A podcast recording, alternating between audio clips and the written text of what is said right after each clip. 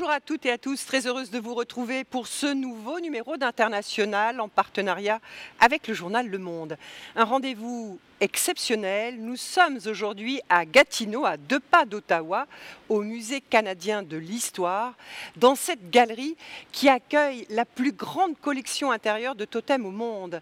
Un musée qui raconte notamment l'histoire des peuples autochtones du Canada, ces populations qui vivaient sur ce territoire bien avant la colonisation française, puis britanniques. Ils sont inuits, métis ou encore issus des Premières Nations. C'est ici que nous avons donné rendez-vous à une personnalité engagée dans la défense des femmes et des peuples autochtones. Elle s'appelle Michelle Odette, elle est sénatrice, elle a été nommée par Justin Trudeau en juillet dernier. Bonjour Michelle Odette. Oui, à vous. Merci d'avoir accepté de répondre à nos questions, dont celle d'Hélène Jon, correspondante du journal Le Monde, ici au Canada. Alors, on va évoquer avec vous l'actualité des peuples autochtones, notamment de ces anciens pensionnats, une question toujours d'actualité. Mhm. Il y a eu cette euh, fosse commune qui a été retrouvée euh, en Colombie-Britannique, 215 euh, corps d'enfants exhumés. mais j'ai envie de vous poser une première question. Quand vous êtes arrivé ici, il y a quelques minutes, vous nous avez dit j'ai beaucoup d'émotions d'être dans ce lieu. Pourquoi? Euh, On sent l'émotion en vous. Oui. Pourquoi, Michel Odette? C'est ce que ça raconte comme histoire? Non. Non.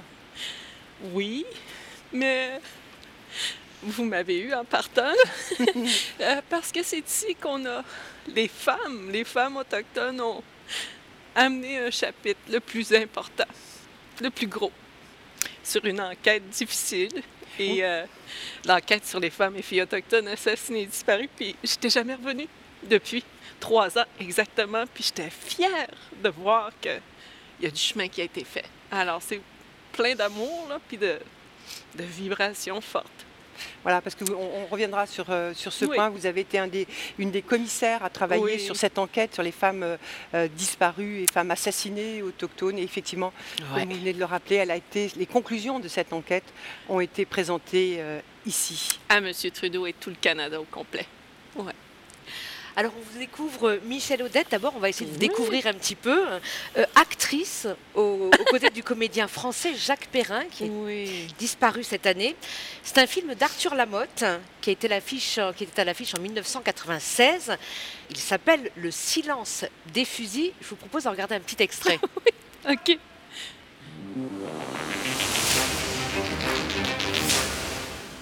J'ai tout laissé derrière moi. Sauf mon accent. Ça, ça se remarque. Ah, ça, qu'est-ce que j'ai entendu? Maudit français. Maintenant, ça va? La biologie C'est un peu ma formation, que je l'ai complétée ici, à l'université.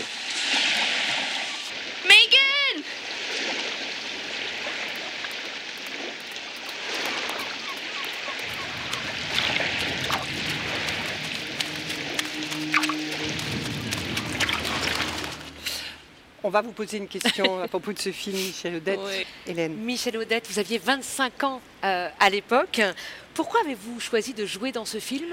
Euh, Est-ce que parce qu'il racontait euh, une histoire, la mort mystérieuse de deux autochtones, et ça vous parlait particulièrement? Oui, c'était des gens de ma communauté, des Inuits, qui pratiquaient quelque chose de normal et naturel, de, recevoir, de collecter le saumon quand c'est la période de pêche. Et le racisme était très, très présent, la discrimination et le clivage entre nos deux peuples, québécois et Inuits. Et ce Français, euh, M. Lamotte, qui est arrivé, est tombé en amour avec nous. Et toute petite, j'ai grandi avec M. Lamotte et un jour me disait, quand tu seras grande, tu vas jouer dans un de mes films. Et euh, le jour où c'est arrivé, euh, j'ai dû faire des audiences et lorsque c'est arrivé, on trouvait que j'avais l'air trop douce.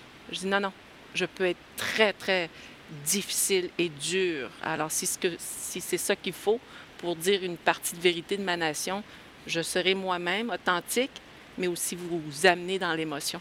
Mais je ne pensais pas faire un film au complet, là. Alors, oui. le, travail d'Arthur Lamotte, ce cinéaste qui était euh, euh, engagé dans la défense des peuples autochtones, est-ce qu'il faisait écho à, vos, à votre propre histoire?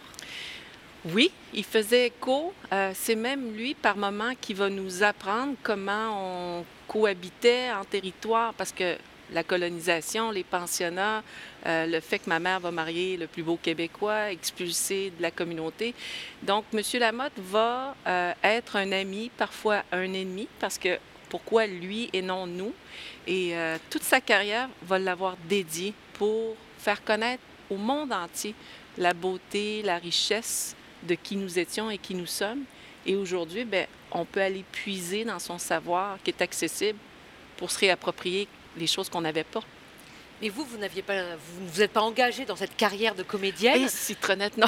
Mais pourquoi? Parce qu'à l'époque, vous aviez déjà d'autres, d'autres urgences, d'autres combats à mener. Vous êtes très vite allé euh, dans, dans, cette, dans cette voie-là? Ben, à l'époque, très jeune, j'étais monoparentale. Pendant le tournage, j'étais enceinte, puis il fallait pas le dire, j'étais enceinte. Je portais mon fils Wapin. Et euh, être comédienne, je trouve ça noble et beau, mais l'insécurité pour ma petite famille et le militantisme, je voulais le développer autrement.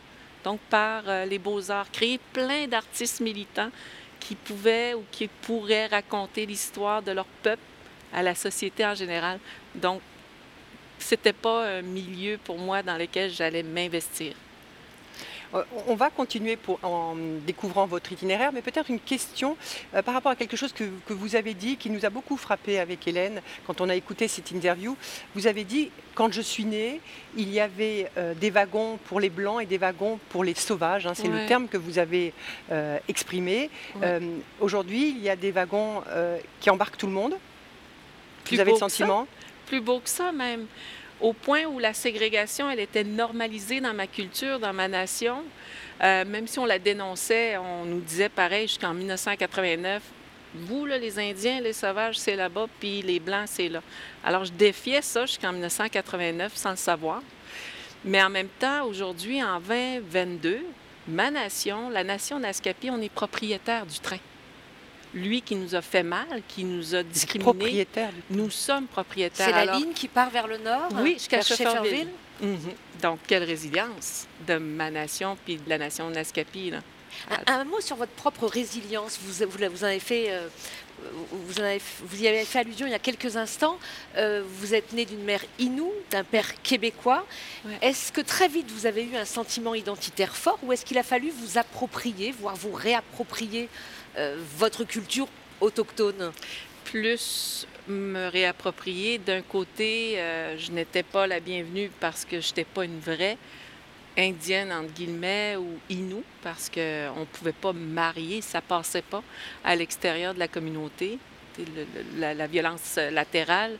Et du côté québécois, les gens se demandaient pourquoi j'étais la différente dans la cour d'école à Montréal, sur le plateau Mont-Royal, très, très foncé versus euh, les autres petits amis.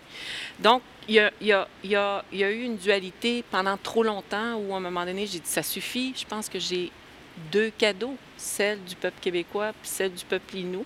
Je vais les, les nourrir au lieu des haïr. Mais ça a pris du temps. Ça a pris du temps. Alors justement, on va, on va, poursuivre cet entretien en découvrant votre itinéraire. Hein. C'est notre focus, votre portrait. Il est signé Séraphine Charpentier et Rodolphe Clémendo.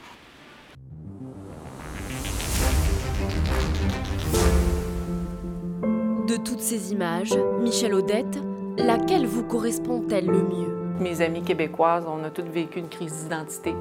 Moi, j'avais une double ou une triple crise d'identité.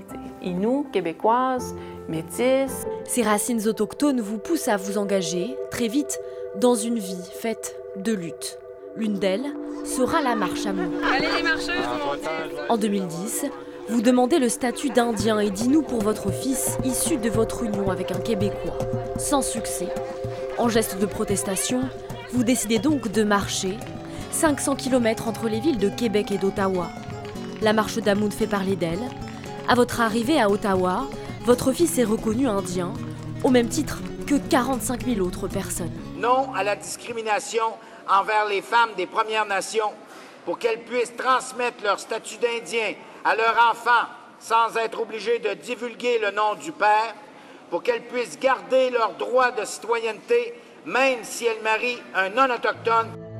Michel Odette, vous militez depuis toujours auprès du gouvernement pour que lumière soit faite sur les féminicides des femmes autochtones. Elles ont 12 fois plus de risques d'être assassinées ou portées disparues que toute autre femme au Canada. Vous obtenez enfin gain de cause en 2015. Là, les larmes ont sorti en disant que, ouf, après, tout ce temps-là, ça va se faire. Justice. La commission d'enquête nationale est créée. Vous en êtes l'une des commissaires. Pendant 33 mois, vous tentez d'apporter une réponse aux milliers de meurtres et disparitions de femmes autochtones répertoriées au cours des dernières décennies au Canada. On pourrait même penser, quand on écoutait les témoignages, il y a certains moments peut-être qu'on aurait pu euh, prévenir soit un suicide ou euh, quelqu'un qui tentative de meurtre.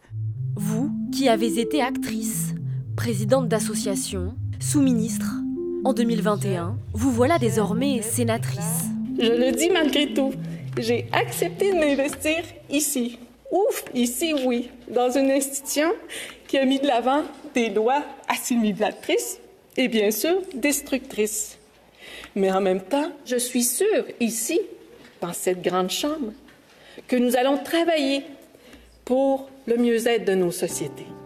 Michel Odette, vous seriez né pour déranger selon votre mère. Déranger pour mieux réparer les injustices dont souffrent toujours les Premières Nations, les Métis et les Inuits. Michel Odette, vous, vous, souriez, mais vous étiez aussi extrêmement ému hein, euh, en regardant ce portrait. Pourquoi une telle émotion? Ben, Je comprends pourquoi je suis fatiguée des fois. Ah. Parce que c'est le parcours, c'est d'être, c'est d'avoir ce rôle aujourd'hui de sénatrice qui, euh, qui est aussi important pour vous. Ah, ça oui, c'est, c'est, je me pince encore. Je suis choyée d'avoir été euh, choisie. Euh, mais en même temps, la question qu'on me pose, la marche à Moon, on va pousser toute notre vie, de la, petite enfant jusqu'à sénatrice, puis on ne voit pas le changement parce que c'est des enjeux idéologiques ou systémiques et en plus la pression. Et on se fatigue parce qu'on ne voit pas de résultat, alors que la marche à Moon m'a amené à voir que lorsqu'on sème quelque chose et qu'on y croit, ben le résultat, c'était 45 000 personnes qui ont pu retrouver un statut. Alors ça, pour moi, je me dis, bon, je vais lutter jusqu'à mon dernier souffle. Ça vaut la peine. Vous êtes sénatrice aujourd'hui, Michel Odette, mais une autre femme, Mary Simon, a été nommée gouverneure générale du ah Canada en juillet dernier. Gouverneure générale, c'est un poste très important ici. Elle est la représentante de la reine du Canada. Elle a euh, prononcé son discours d'assermentation, d'investiture en quelque sorte, en trois langues, en français, en anglais, en inuktitut. Je vous propose d'en écouter quelques secondes.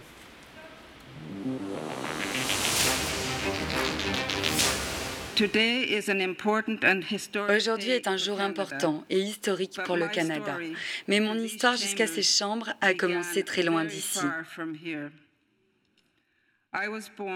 Je suis née Marie Jenny May dans l'Arctique québécois, maintenant connu sous le nom de Nunavik. Mon nom inuit est Ningyu Kudluk, et cela, Monsieur le Premier ministre, veut dire petite vieille dame autoritaire.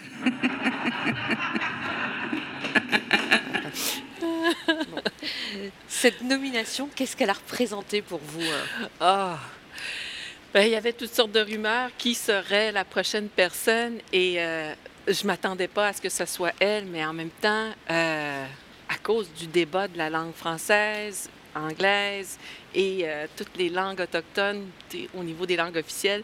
Et j'ai trouvé ça tellement courageux et tellement beau de voir que cette femme-là est reconnue. Évidemment, avec son intelligence, elle avait le droit de dire non, elle accepte. Et ça m'a fait tellement vibrer parce que, oui, les gens vont réagir, mais la possibilité qu'elle a pendant les cinq prochaines années, d'éduquer, de sensibiliser ou d'apporter un pan d'histoire qu'on a posé ou qu'on a mis de côté. Alors ça, pour moi, là, ça a fait comme, ben merci ceux et celles qui ont proposé son nom. Alors on entend bien cette fierté hein, de cette nomination, comme de la vôtre d'ailleurs comme sénatrice, mais certains euh, parmi votre peuple vous reproche d'avoir accepté des nominations qui peuvent être considérées comme celles d'un pouvoir qui était un pouvoir assimilateur. Qu'est-ce que vous leur répondez? Qu'ils ont raison qu'ils ont raison d'être en désaccord euh, parce que c'est pas nos gouvernements, c'est pas nos structures, c'est pas nos façons de faire. Mais il y en a qui vont penser comme moi, qui, comme je disais pendant mon discours inaugural, je dois rentrer à l'intérieur de la machine qui a tout essayé de nous effacer, de nous tuer ou de nous faire disparaître. Alors ça, c'est un certain courage d'essayer de garder mes valeurs, mes principes dans un contexte tellement difficile, alors, c'est ce que je dis. Ceux et celles qui l'ont fait avant moi ont amené des changements, des changements et je vais faire partie de ceux et celles qui vont poursuivre ce travail-là. Mais c'est de l'intérieur qu'on peut remporter quelques petites victoires, c'est ça le... J'aime beaucoup votre question, c'est partout, notamment à l'intérieur. Donc, il faut continuer à militer, il faut continuer à, à, arrêter un peu le trafic, il faut continuer à éduquer, il faut continuer à être dans toutes les sphères de la société pour changer les choses. Et si on est absent, les gens vont prendre des décisions sans nous, pensant bien faire, alors que ça a un impact dévastateur. Alors être partout, vous avez été, euh, avant d'être sénatrice, euh, l'une des commissaires hein, de cette... Euh, qui, voilà, vous avez...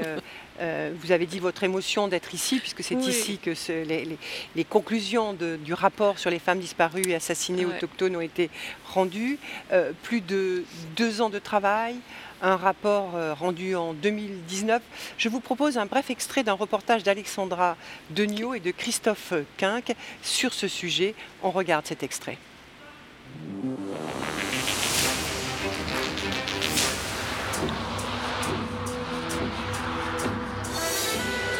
Le long de cette autoroute, certains chassent les mauvais esprits. De jeunes indiennes ont disparu. Alias Arik, Ramona Wilson, Monica Jack et tellement d'autres. Il y a trop de fantômes dans le placard par ici, sur ce que j'appelle l'autoroute des larmes.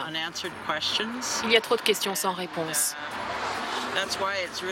Et c'est pour ça que c'est vraiment dur de prendre cette route, parce que je sais qu'il y a beaucoup de mauvais esprits qui emportent nos femmes. Gladys nous emmène sur l'autoroute 16 en Colombie-Britannique. Un chemin vers la mort et l'oubli pour une quarantaine de jeunes indiennes. Michel Odette, il y a quelques semaines, on a appris que trois femmes autochtones avaient été assassinées au Manitoba, à Winnipeg. Mhm. Qu'est-ce qui a changé depuis la publication de votre rapport en 2019 Sur la survie, protection ou la diminution des statistiques, zéro. Ça, euh, c'est triste, mais ça ne fait qu'augmenter. Ce qui va forcer avec un rapport comme celui-ci, c'est de dire au gouvernement et aux, gens, parce que c'est pour tout le monde, que cette responsabilité-là appartient à tout le monde. Et à partir du moment qu'on entend euh, qu'il y a trois femmes qui disparaissent et qu'il y a peut-être un tueur en série dans cette région-là, c'est de mobiliser toutes les autorités et de dire les faits sont là, les preuves sont dans le rapport, vous les avez ordonnées, ces, enquêtes-là, avec vos ordres en conseil, comme gouvernement au Manitoba? Alors, collectivement, nous devons agir. C'est-à-dire qu'avant, on n'y faisait pas attention. Aujourd'hui, il y a au moins un, devoir de résultat. On dit il faut enquêter sur ces disparitions, sur ces assassinats. Comme Gladys l'a bien exprimé euh, lors du passage de la journaliste, il a fallu une Canadienne sur l'autoroute des Landes qui perd sa fille et que là, toute l'attention du pays au complet recherchait des éléments de preuve ou d'informations à la disparition de sa fille, alors qu'à quelques kilomètres, des trentaines de familles étaient toujours sans réponse, des familles autochtones. Alors, euh, est-ce qu'on sait aujourd'hui, euh, combien de femmes autochtones euh, ont été assassinées ou ont disparu depuis ces années 80 ah, depuis les années 80, je ne pourrais pas vous dire. Il y a un exercice avec l'Association des chefs de police du Canada, le gouvernement fédéral et des groupes autochtones de mettre en place des structures pour garder à jour les données, les statistiques et les datas euh, et les informations. Et je ne peux pas vous dire, mais ce qui est clair, c'est que ça augmente au lieu de diminuer. Ça augmente encore? Ça, oui. Mais comment vous l'expliquez? Parce qu'il y a effectivement des, statistiques euh, qui parlent d'elles-mêmes, qui disent que les femmes autochtones sont quatre fois plus susceptibles d'être euh, enceintes entre 15 et 19 ans, elles sont plus pauvres de 30%, euh, elles ont une espérance de vie de 5 à 10 ans plus courte. comment vous expliquez que la situation des femmes autochtones, finalement, n'est pas évoluer de façon, euh, euh, de façon très évidente. Mm. Alors, ben, c'est sûr, j'invite les gens à aller sur le site web euh, de l'enquête nationale et vous avez là de l'information qui est encore très, très à jour. Mais c'est sûr que depuis 2019, les familles qui ont participé à l'enquête savaient que c'est pas le lendemain qu'on allait voir les choses changer. Par contre, c'est des, impératifs juridiques. Là, on a des preuves.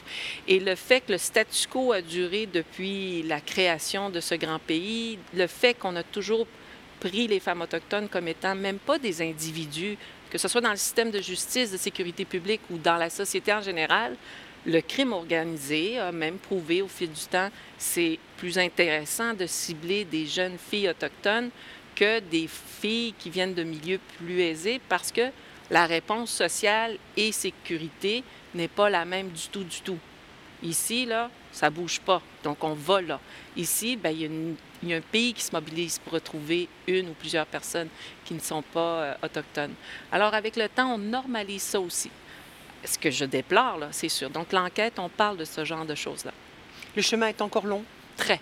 Très, mais je, quand je suis arrivée ici, je sais qu'on n'est pas satisfaite de la réponse des gouvernements, mais je suis fière de voir comment les gens savent qu'il s'est fait quelque chose pour accompagner les familles. Puis ça, c'est beaucoup. Il s'est fait quelque chose et en même temps au Québec, par exemple, il y a un peu plus d'un an, une jeune femme de 37 ans, une jeune autochtone, Joyce Etchequan, euh, est morte dans un hôpital public hmm parce qu'elle a été mal euh, prise euh, en, charge, par, euh, par l'hôpital et puis elle a été aussi insultée. Est-ce que vous avez l'impression que on parle, on, avance et en même temps le, le racisme, ce qu'il fait encore partie du, quotidien et de la conscience collective de, de ce pays? Oui, oui, oui, malheureusement. Et Joyce parce que beaucoup de, gens pensent que c'était, moi quand j'étais plus jeune, c'est surtout en Colombie-Britannique, l'autoroute des larmes qu'on a vu tout à l'heure, ou dans le downtown East Side de Vancouver, c'est des cas là-bas.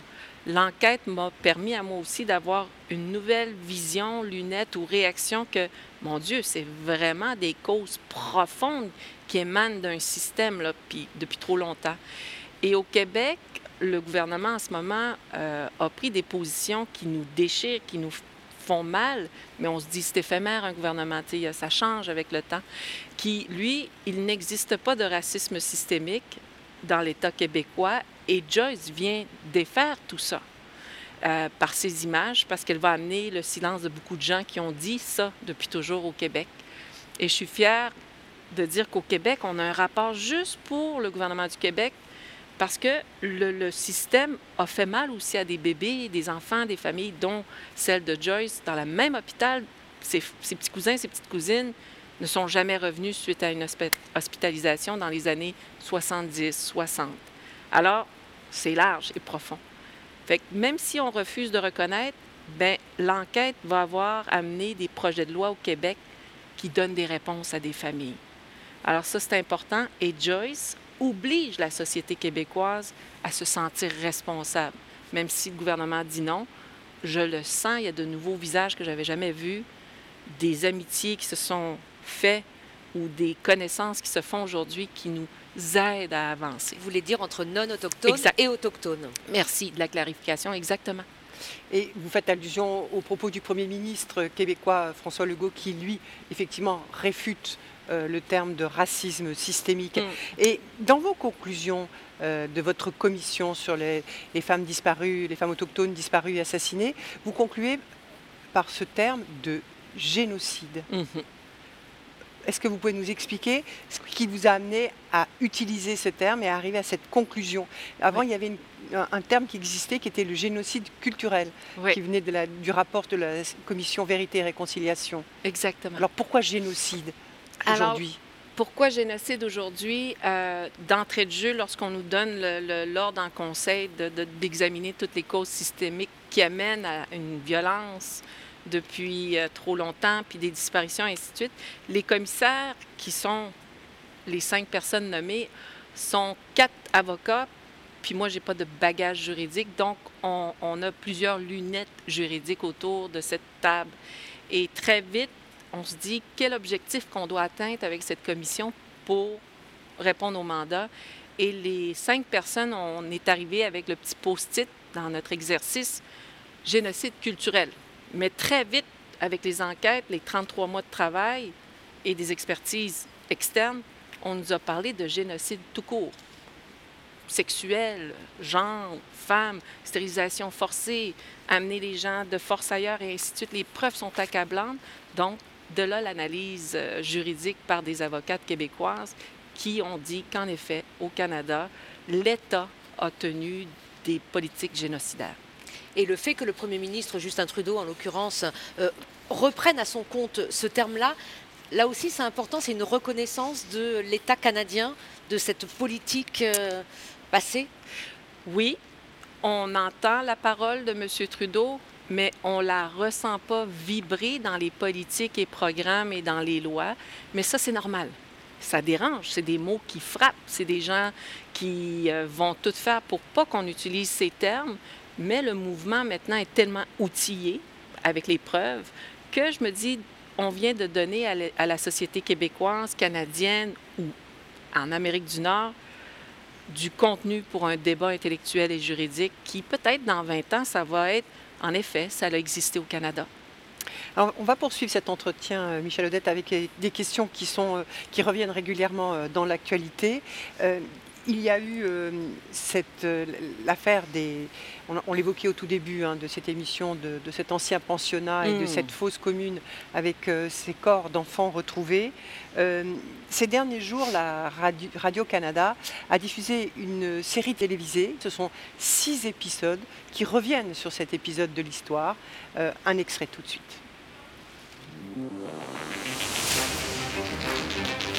Vous savez pourquoi nous sommes ici, Monsieur Dumont si nous voulons véritablement que ces enfants puissent un jour mener une vie prospère, nous devons les éloigner de certaines habitudes primitives.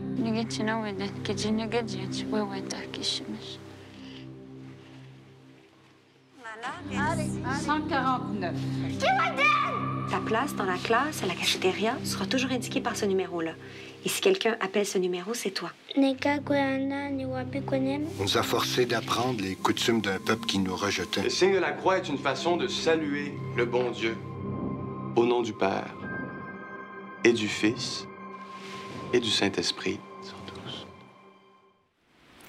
Michel Odette, est-ce que vous avez vu cette série pour toi, Flora? Non. Vous ne l'avez pas vue? Je suis pas prête. Vous n'êtes pas prête? Non, je suis pas prête. C'est-à-dire que vous ne l'avez pas vue sciemment? Exactement. C'est-à-dire qu'est-ce que vous redoutez en, la voyant, en la découvrant? Ma mère, ma famille. Votre famille a été dans ces pensionnats? Tout le monde. Tout le monde. Votre maman aussi? Oui. Fait que. Mais je vais l'écouter, mais je suis pas prête. C'est les parents de mon amoureux, c'est c'est les parents de l'amoureuse de mon frère. C'est, puis nous, ben, c'est l'école de jour, c'est les mêmes curés, les mêmes sœurs. Mais de voir qu'on doit s'ostiner avec cette belle émission-là, encore avec la société qui dit, ben voyons donc, là, revenez-en, là. Vous êtes dans le passé, là, revenez-en. Puis là, c'est comme, ouf, non, non, c'est profond. Fait quand je vais être prête, je vais l'écouter. Mais il y a, excuse-moi, il y, a quand même une prise de conscience euh, importante. On l'a dit avec la découverte de ces, de ces tombes à Kamloops. Est-ce que vous pensez qu'il faut aller euh, pour, parler de ces enfants, euh, déjà il faut aller au bout de cette histoire-là, savoir. Il faut. Donc continuer les fouilles, savoir de quoi ils sont morts, c'est important pour vous, même si c'est douloureux, bien sûr. Oui, puis c'est d'autres personnes qui doivent le faire, c'est pas moi. Parce qu'il y en a qui ont déjà passé le chemin de la guérison ou la capacité de. Là. Puis oui, il faut le faire. C'est ce qu'on dit à tout le monde, refaisons l'histoire ensemble, mais racontons la vraie chose, les vraies choses, mais racontons aussi la fierté, la beauté de nos nations.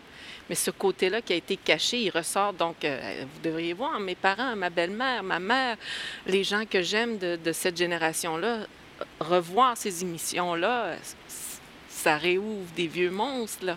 Mais ce que vous nous dites, en fait, c'est que ce n'est pas une affaire de mémoire, c'est que c'est une affaire extrêmement actuelle. Tellement. C'est cette question de pensionnat.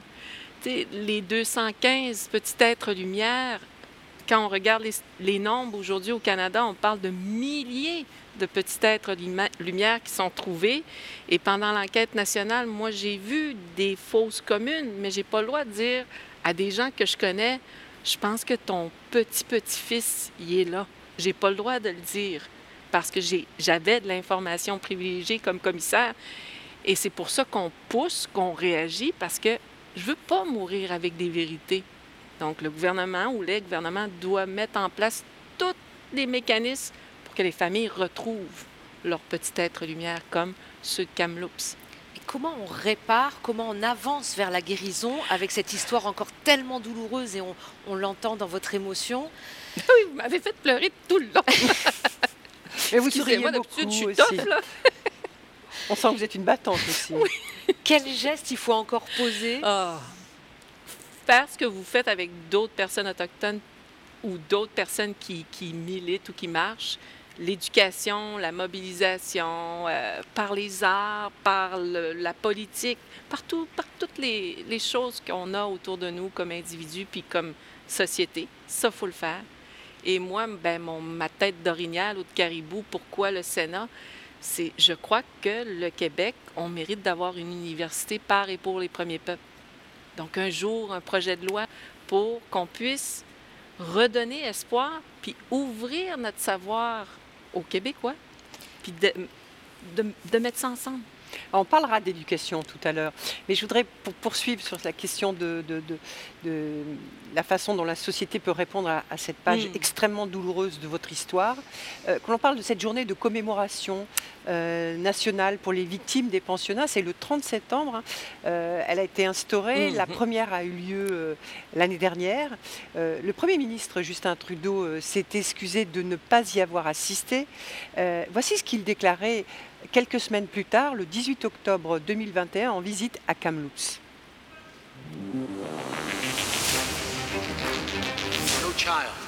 Aucun enfant n'aurait jamais dû être arraché à son foyer et forcé à intégrer le système des pensionnats. Aucun enfant n'aurait jamais dû apprendre que sa langue, que sa culture, que son identité n'a aucune valeur. C'est inacceptable que cela ait été fait à vos enfants. Inacceptable, dit le Premier ministre. Euh, ces pensionnats étaient gérés par l'Église, par les Églises, l'Église catholique beaucoup euh, au Québec. La visite du pape François est attendue au Canada fin juillet, du 24 au 29 juillet. Il va aller à Edmonton, à Québec et à Iqaluit, dans le Grand Nord canadien. Euh, c'est une visite historique qui a été précédée d'excuses également historiques de la part du souverain pontife. Est-ce que ces excuses, elles suffisent? D'abord, comment les avez-vous reçues? Est-ce qu'elles suffisent et, que doit-il faire euh, là, au Canada, sur ce territoire où a eu lieu cette politique? Euh, Les familles, les individus qui ont participé à cette commission de vérité et réconciliation ont demandé des excuses. Donc j'imagine que ce, groupe de gens euh, qui sont vivants, parce qu'il y en a beaucoup qui sont partis depuis dans le monde du caribou, ben, d'aller à Rome puis de les entendre et de voir plusieurs nations recevoir ça j'ai comme ressenti quand on écoutait des gens qu'on connaît euh, que ça leur a fait personnellement du bien et qu'ils espèrent que ce même sentiment soit refait lors de la visite ici au Canada, notamment au Québec. Et de savoir que ma tante qui est encore vivante, puis ma mère ou bien d'autres femmes, d'hommes de cette génération-là, même si elles ne peuvent pas rentrer dans la basilique, mais de se rendre à Sainte-Anne-de-Beaupré, sachant qu'il y a un individu à l'intérieur qui représente la grande Église, qui est le pape, d'entendre des excuses, je, on dirait qu'il y a peut-être un poids qui va partir. Mais nous, autour, on va devoir s'assurer qu'elle arrive et qu'elle soit honorée par des actions. L'excuse est importante. C'est comme dans un couple ou une chicane d'amis. Quand on s'excuse, ça fait du bien, mais on essaie de changer nos comportements. La même affaire ici, l'État et la communauté religieuse, jusqu'à quel point ils vont honorer les mots du pape. Alors, ça va être à nous, là, ceux qui marchent. Alors, une façon de les honorer, c'est peut-être des réparations, euh, notamment financières. Hein. en septembre dernier, les évêques canadiens euh, catholiques se sont aussi excusés et ils ont promis 30 millions de dollars à destination euh, des survivants des pensionnats. en 2015, après le rapport final de la commission Vérité-Réconciliation, l'Église s'était déjà engagée à verser 70 millions la réparation financière, euh, Michel Odette, elle est indispensable? Euh, euh, Je vais vous dire oui. Oui, oui, oui. Même moi, je suis dans un processus, je ne suis pas capable d'envoyer ma demande pour une compensation financière. Le montant est symbolique, il est très petit, puis j'ai pas fait appuyer puis envoyer. Puis je le recevrai pas. Pourquoi vous ne l'avez pas fait? Parce que c'est c'est comme c'est pas ça qui va ramener ma langue qu'on m'a arrachée. C'est pas ça qu'on va m'enlever les personnes qui ont volé mon âme parce que une nuit ou trop de nuits sont passées puis me l'ont arraché, c'est c'est pas c'est pas assez. Alors que si j'avais été euh, la magicienne derrière ce, projet-là, euh, j'aurais dit l'argent est important, mais collectivement, comment on peut guérir ce qu'on a arraché? Donc, alors comment? Ben, mon rêve, moi, je le sais, je, vais y arriver, d'avoir notre maison d'enseignement, comme je disais plus tôt. Il faut qu'on redonne la fierté. L'éducation pour notre génération, c'est comme, euh, c'était pas agréable, c'était pas beau. On nous a appris qu'on n'était pas bon, qu'on était paresseux, alcoolique, puis violent, alors qu'on est bien d'autres choses. Et c'est dans des écoles autochtones ouvertes sur le monde qu'on va redonner cette fierté-là. Et est-ce que ça passe par une réécriture aussi des manuels d'histoire qui sont donnés aux petits-enfants canadiens et québécois Alors qu'est-ce qu'on réécrit Qu'est-ce qu'on écrit comme nouvelle histoire Québec, Québec, Québec. Hein? Québec, un beau mot. Québec, je me souviens, ou Québec, je m'en rappelle, que c'est un mot inou ou en langue algonquine qui disait débarquer. Donc, de redonner cette image-là du sauvage, non, du super tripant, cool, autochtone accueillant. Là. Alors, d'enlever ces, biais-là ou ces, préjugés-là.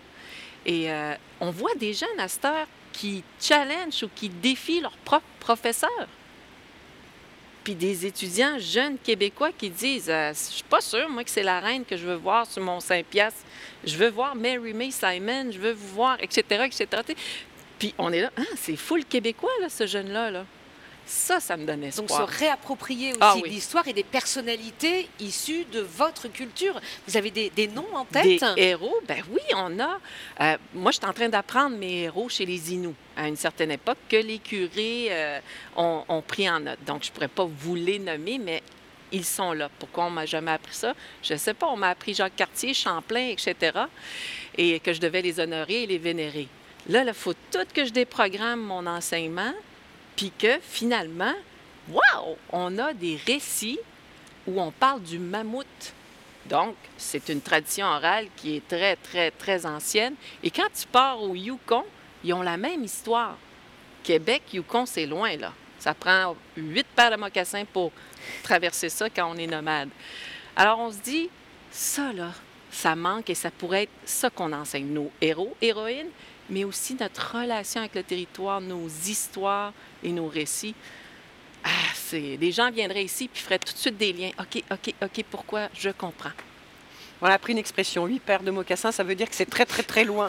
Euh, donc, vous, vous, militez pour une, pour une université autochtone, comme il y a eu aux États-Unis cette université euh, de Ward euh, à Washington, hein, qui a été créée, fondée après la guerre de sécession pour euh, les Afro-Américains euh, qui avaient vécu l'esclavage, et d'où Kamala Harris, la vice-présidente ah euh, américaine, c'est là qu'elle a étudié. elle est sortie de cette de Howard. Vous pensez qu'il faut aujourd'hui une université autochtone au Canada? Ben, j'aime beaucoup votre parallèle. Votre exemple, je vais faire le parallèle. Nous avons eu le collège Manitou à une certaine époque Donc, des leaders aujourd'hui, Matthew Kuncom, qui a été chef national au Canada, Ghislain Picard, qui est chef régional pour les chefs euh, des Premières Nations au Québec, euh, Madame Bastien, qui va mettre sur pied aujourd'hui le premier collège autochtone. Donc, ça a créé des leaders, ce milieu-là, et très vite, le gouvernement l'a coupé, mais on a un collège aujourd'hui euh, autochtone, le seul et unique au Québec, et je vois de nouveaux avocats, de nouveaux futurs médecins ou femmes, hommes qui sont allés là dans la société euh, québécoise et fiers d'avoir leur identité autochtone. Donc, ce pas des ennemis, mais des alliés autochtones dans, dans le Québec. Puis je disais, ouais! Alors, imaginez si on pouvait faire ça sur une plus grande échelle et à tous les niveaux, dont le milieu universitaire. Wow! Une question euh, concernant le rôle joué par les populations autochtones euh, dans la préservation de la planète. C'est évidemment aujourd'hui un enjeu qui nous concerne mm. tous. Et on sait que ce sont souvent ces populations euh, qui assurent la sauvegarde de la biodiversité. Comment faire en sorte qu'on qu'on entende eh bien leur, leur savoir et leur expérience? Ah, ça, c'est un sujet aussi depuis des centaines d'années ou depuis la création du pays qu'on va avoir maintes fois dit les, les visions ou la façon, nos protocoles ou nos lois, nos règlements d'abord, si on peut le mettre dans un contexte contemporain, la ressource nous appartient pas, mais c'est comme nous sommes responsables, c'est pour les sept prochaines générations. Donc, je dois collecter seulement ce que j'ai besoin. Et je ne dois pas défier ce que la nature a, donc barrage hydroélectrique. Euh, on a euh, pas, mais pas du tout écouté les premiers peuples lorsque les missionnaires sont arrivés. Faites pas ça. Vous allez avoir un impact, l'érosion, la sécheresse, les feux. Vous allez créer tout ça si vous continuez à piller les ressources dans votre vision ou dans votre façon de faire. Et aujourd'hui, on le voit. Aujourd'hui, on le voit. Alors, quand on se lève puis qu'on veut manifester, bon, on va nous dire, bon, encore, ils veulent ralentir l'économie. Non, on essaie de garder les poumons de, ce, de cette grande planète ou de garder ce qui a été une médecine et qui peut l'être encore. il y a toutes sortes d'exemples comme ça. Mais certaines communautés sont quand même face à un dilemme, parce que c'est effectivement parfois renoncer à euh, des recettes économiques que de voir euh, euh, un pipeline passer sur leur territoire ou une nouvelle centrale hydroélectrique. Ouais. Oui, alors c'est un débat qu'on va avoir nous-mêmes vécu. Le barrage euh, hydroélectrique qui amène ma mère à faire de la prison parce qu'elle va se tenir debout pour qu'il n'y ait pas de barrage. Et là, on nous fait miroiter, ben c'est beaucoup de millions que vous allez avoir. Euh, offert par Hydro-Québec, oui, bien, en 30 ans, on va l'avoir redonné à Hydro-Québec parce qu'on paye notre chauffage à cette compagnie. Mais vous allez pouvoir créer de l'emploi. Et je repasse à chaque année devant ce barrage-là et les, emplois sont finis, ça fait longtemps. Mais la ressource se fait des milliards sur le territoire.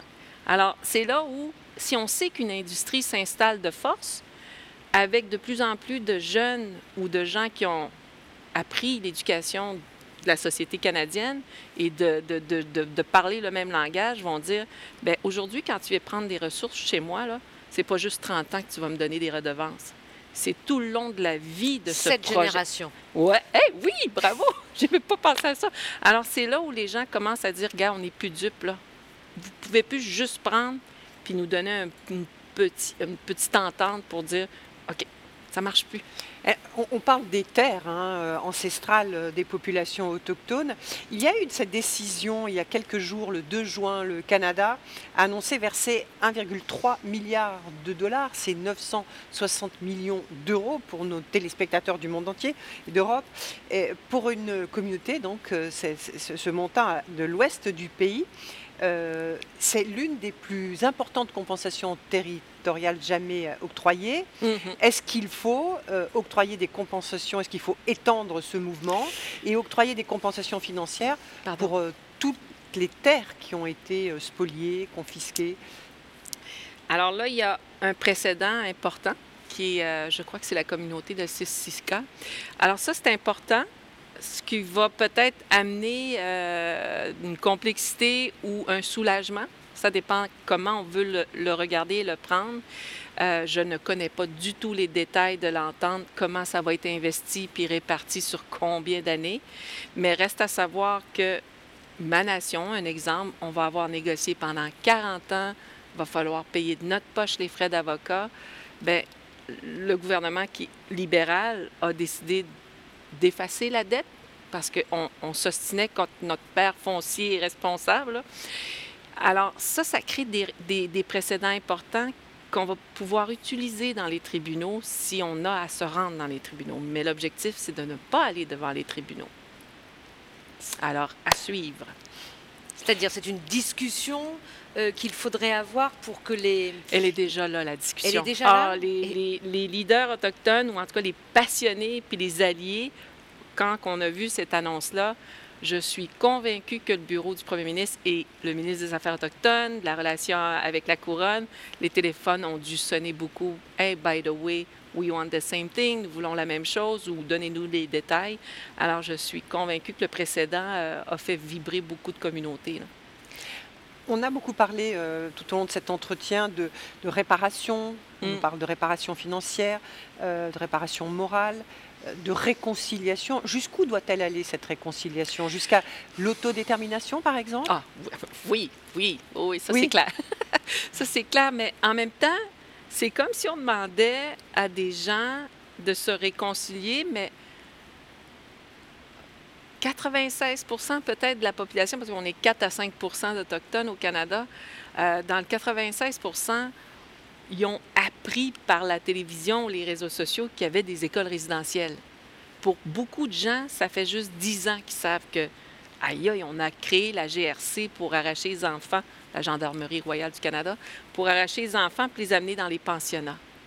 Alors, si on parle de réconciliation à quelqu'un qui n'a jamais entendu parler de ça, il va se braquer. Alors, je pense qu'il y a une connaissance, une éducation, une pédagogie qui manque. Puis rappelez-vous quand je vous ai dit Québec tout à l'heure, je vous l'ai dit avec plein d'amour. Donc, on n'était pas fâchés quand vous êtes arrivés, quand les, ancêtres sont arrivés ici. On n'était pas fâchés. C'est plus tard qu'on s'est fâchés.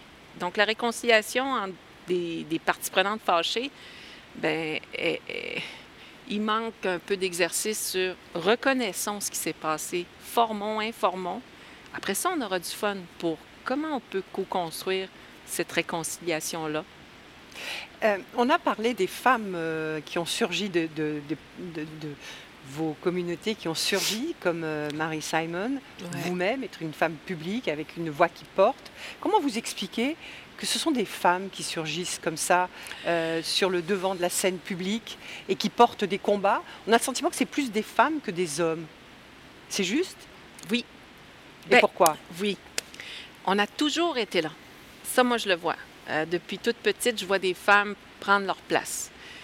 Et euh, dans ma propre famille, dans ma propre famille proche-proche, genre mon amoureux, euh, c'est des fois des discussions de rappeler que ben, si tu parles de caribou, assure-toi qu'il y a des femmes dans ces réunions-là. Le réflexe naturel d'appeler juste tel groupe, qui est des hommes, c'est encore présent dans nos familles à travers le Canada. Et j'ai douté quand j'ai vu les femmes se lancer en politique. J'ai dit, ils passeront pas. On n'est pas encore rendu là.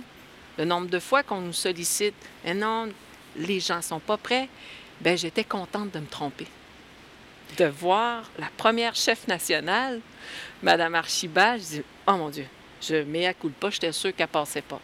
Et après ça, la première grand chef femme à Ganawagé, qui ont eu des politiques dévastatrices envers les femmes Mohawks, je bien félicite. Alors, pouf, pouf, pouf, plein de bonnes nouvelles de même, et je me suis dit, ben ça, c'est le fun de se tromper pour ces raisons-là. Mais comment, comment vous l'expliquez, donc, que ce soit plutôt les femmes qui surgissent? Il y a eu la COVID hein, pendant ces élections-là. La, COVID? Le, mouvement MeToo, par exemple, est-ce que ça aide? C'est plus tard. On a encore peur de dénoncer nos agresseurs. On a encore peur, on va le faire, puis on, on a un, un procès social qui est dur. Alors, quand on dénonce, ben, on dénonce pas juste la personne, on cohabite tellement proche avec notre communauté.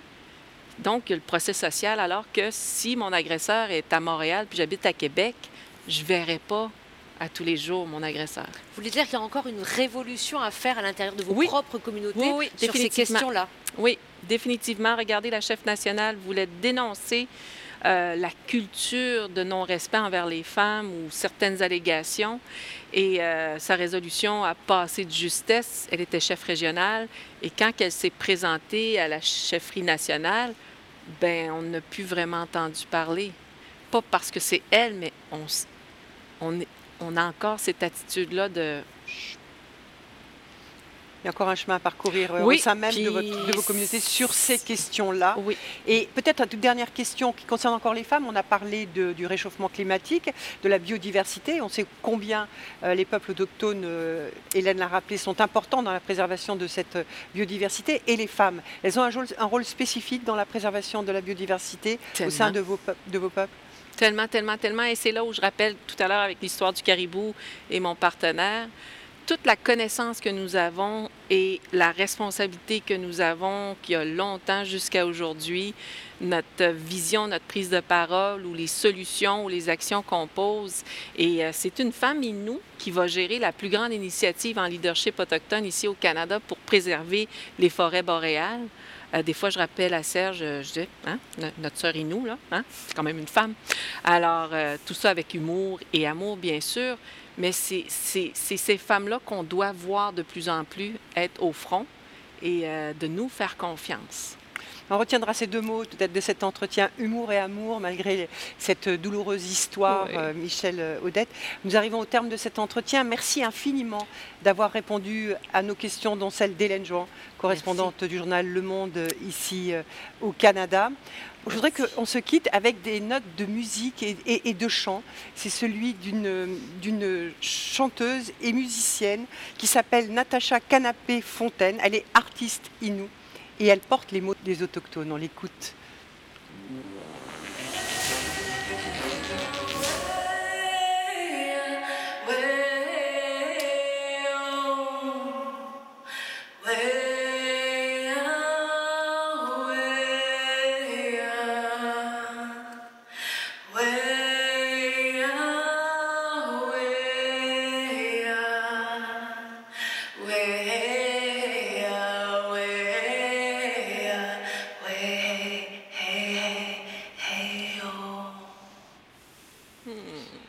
Merci encore, Michel Odette.